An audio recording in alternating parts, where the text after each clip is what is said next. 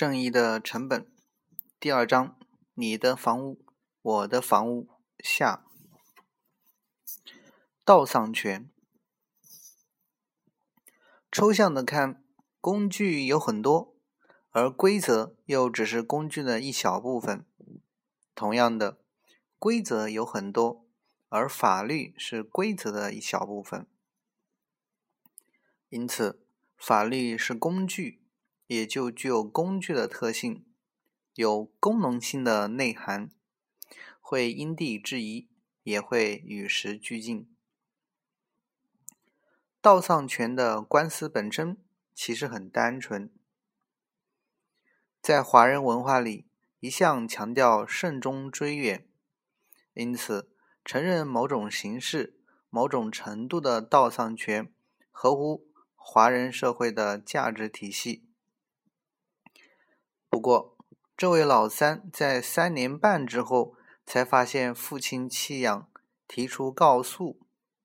一般人会问：这三年半的时间里，为人子者对父亲不闻不问，岂有此理？所以，伤害老三道丧权的其实是他自己。老大何过之有呢？如果老大提出反诉，要求老三分担丧葬费用，加上利息，可能反而会胜诉的。事实上，这也正是法院的判决。在判决理由里，法院承认了某种形式的盗丧权，可是对于盗丧权的内容、操作方式等等，却并没有进一步说明。同时，法院判决老三败诉。老大无需赔偿。然而，针对这个官司，可以设想一些比较困难的情形。譬如，老三在丧礼过后一周，就发现父亲已经过世，而且老大连家祭都没有，直接把遗体送进火葬场或下葬。在这种情形下，法院怎么裁决比较好？其实并不是一清二楚。不过，即便是清官难断家务事，这件官司还是发人深省。由工具和规则的角度来看，有几点值得注意。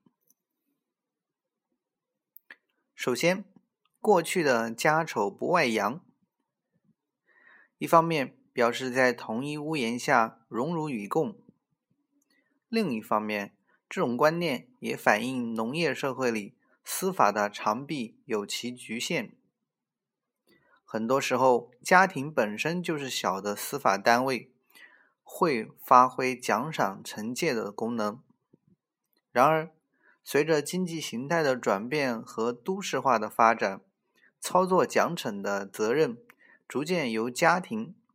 特别是家族宗党一向专业化的司法体系。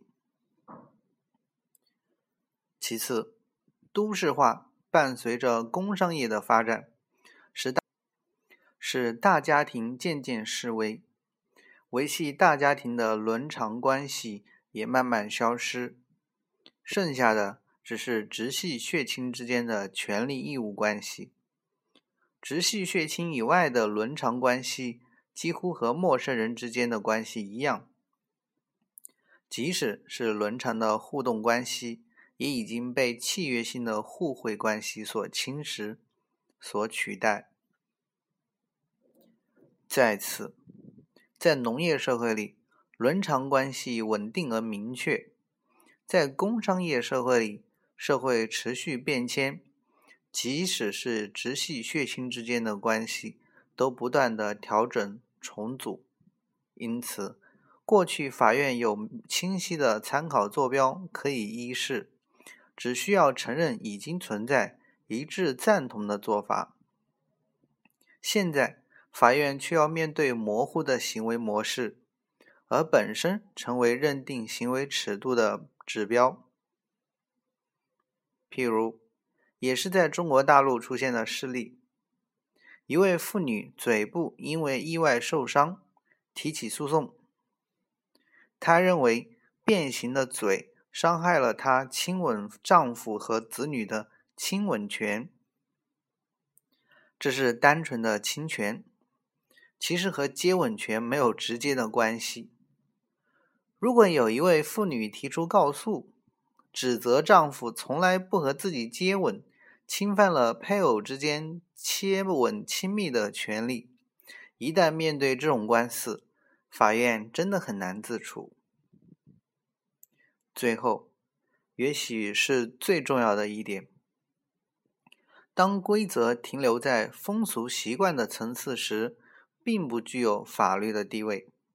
这时候，因为各地风土民情不同，风俗习惯也就具有因地制宜的特性，容许甚至鼓励个别差异，在不同地域的风俗习惯之间彼此竞争，各有千秋。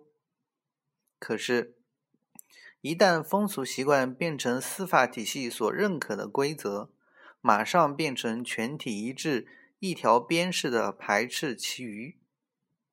而且，华人文化的传统向来是高度的中央集权，因此要维持文化可长可久、历久弥新，一定要有某种机制，鼓励尝试，鼓励创新。一方面可以避免陈腐老朽，一方面可以注入新的活力。而各个区域有各自的风俗习惯，基本上就有竞争和多元文化的优点。因此，除非万不得已，不值得扩大公领域而缩减私领域的空间。道上的风俗习惯自古以来就是属于私领域。而且在不同的地理区域有不同的形式和内容。既然和人的基本权利无关，也就不值得由司法体系越俎代庖，平白削减了私领域的空间，扼阻了多元文化百花齐放、百家争鸣的可能性。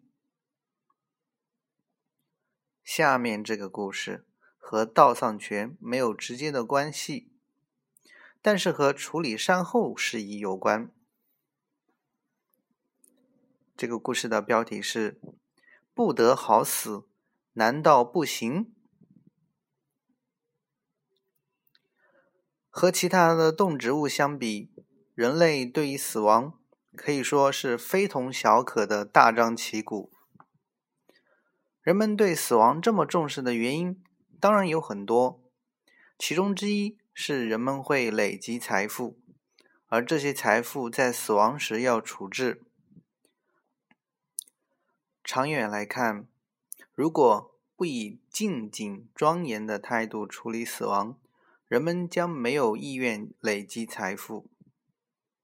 就是因为人们慎重其事，所以在历史上曾经出现过很多由遗产所引发的特殊案例。这些案例。也激发了法学思维上饶富兴味的辩论。关于遗产最有名的案例之一，是美国南方佐治亚州参议员培根的故事。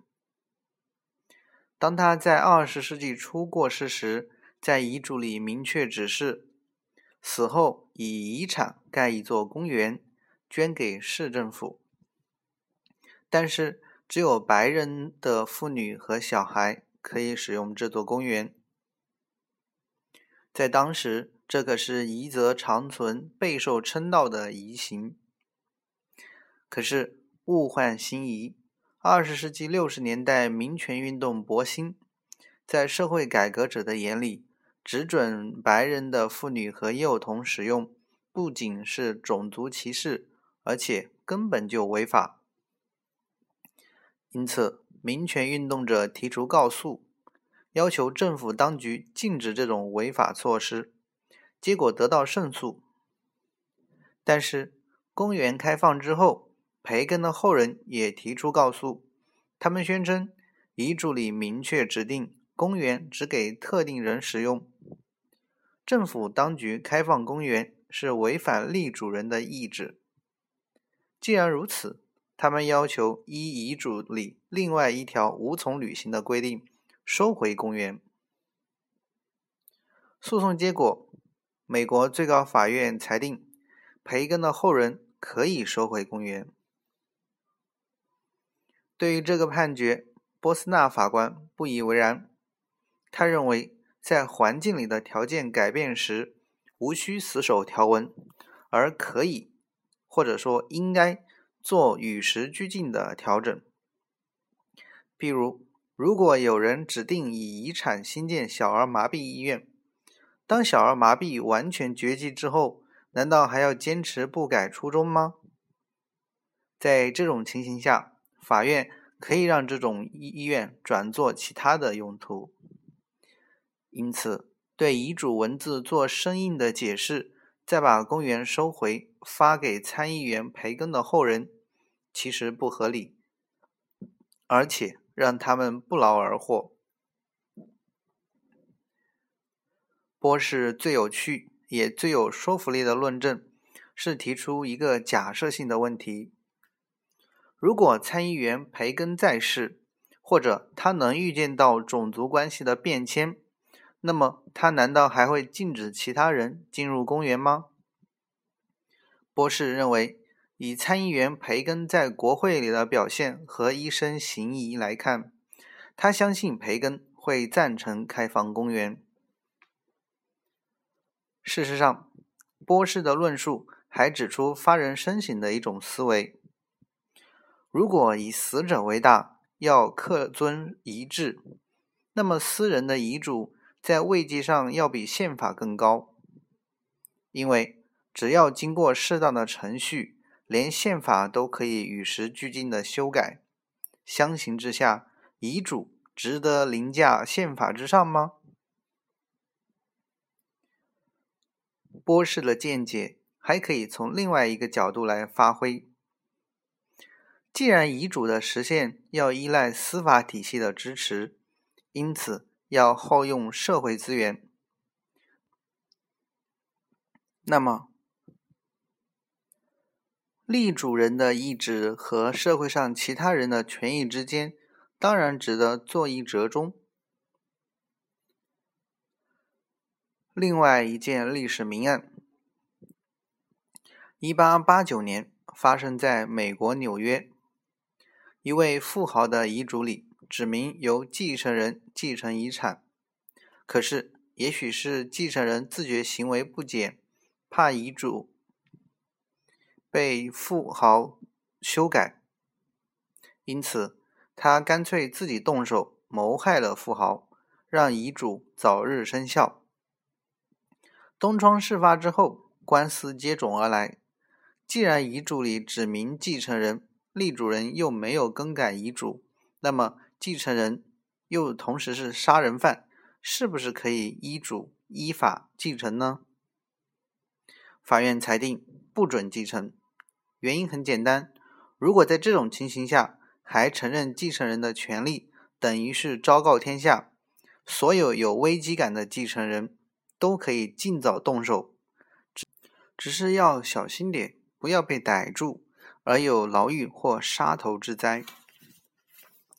这种传统法学的见解确实有相当的说服力，而且有些国家的法律甚至明文规定，谋害立主人。则不得继承。可是波士却提出不一样的见解。他认为，虽然遗嘱里通常不会指明谋害我者不得继承，可是这主要是为了降低立主的成本。因为如果问立主人你愿意不愿意让谋害你的人继承你的遗产，相信绝大多数的人都会回答：当然不。波士的观点为这个问题注入新意，而且循着假设性的思维，还可以做进一步的探究。试问，如果立主人被继承人谋杀，但是未遂，立主人康复之后还是不改遗嘱，或者即便曾被谋杀，立主人为了确保继承人的权益，干脆在遗嘱里注明。我太挚爱这位继承人了，因此，即使他谋杀我，我还是希望由他来继承。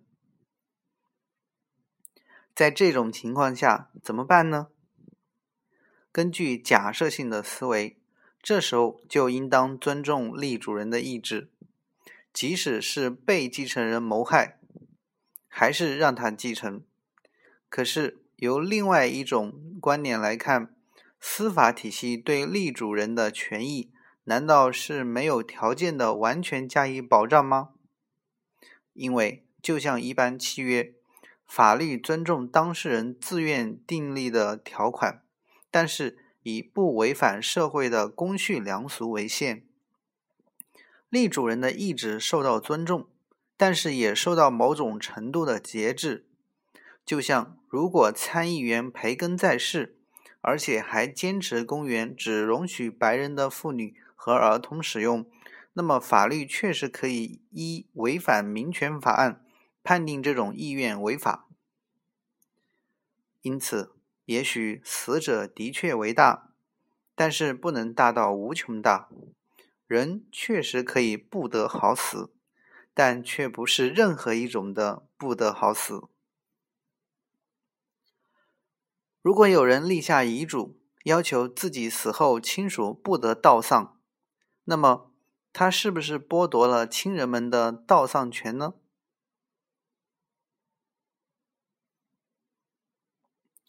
结语：你的房屋，我的房屋，是一本儿童图画故事书的书名。我认为这个书名很有趣。因为房屋可以做抽象的解释，房屋可以看成是事实上安身立命的所在，所以这个书名可以解读成：你的思维方式，我的思维方式；你的世界观，我的世界观；你的法学见解，我的法学见解。在这一章里，我借着中国大陆道丧权的实例。阐释了一些相关的观念，主要的内容有两点。首先，我强调，在分析法学问题，特别是官司时，法律条文本身只是一部分，重要的是分析的角度、分析所依视的数据库和分析所仰仗的理论。我也从经济学行为理论的角度说明。在追求任何价值时，都必须考虑到所耗费的资源。其次，我以手足之情为例，解释工具的意义。在不同的时空条件下，人们会发展出不同的工具。规则是工具的一种，法律则是规则的一部分。由工具和规则的角度来认知法律。可以比较完整、比较深入的掌握法律的内涵。在吃面时，那位法学院长告诉我，他会密切注意我这一系列文稿，所以我想他会看到这篇文章。下次再碰到他时，他可能会说：“以道丧权的官司做引子，烘托出经济分析的特殊着眼。”确实有趣，不过对于经济分析的行为理论，这篇文章却只是轻轻带过。经济分析的行为理论到底是什么呢？其实不只是法律学者好奇，要平时精确、完整、有趣的呈现行为理论，对经济学者而言也是一项挑战。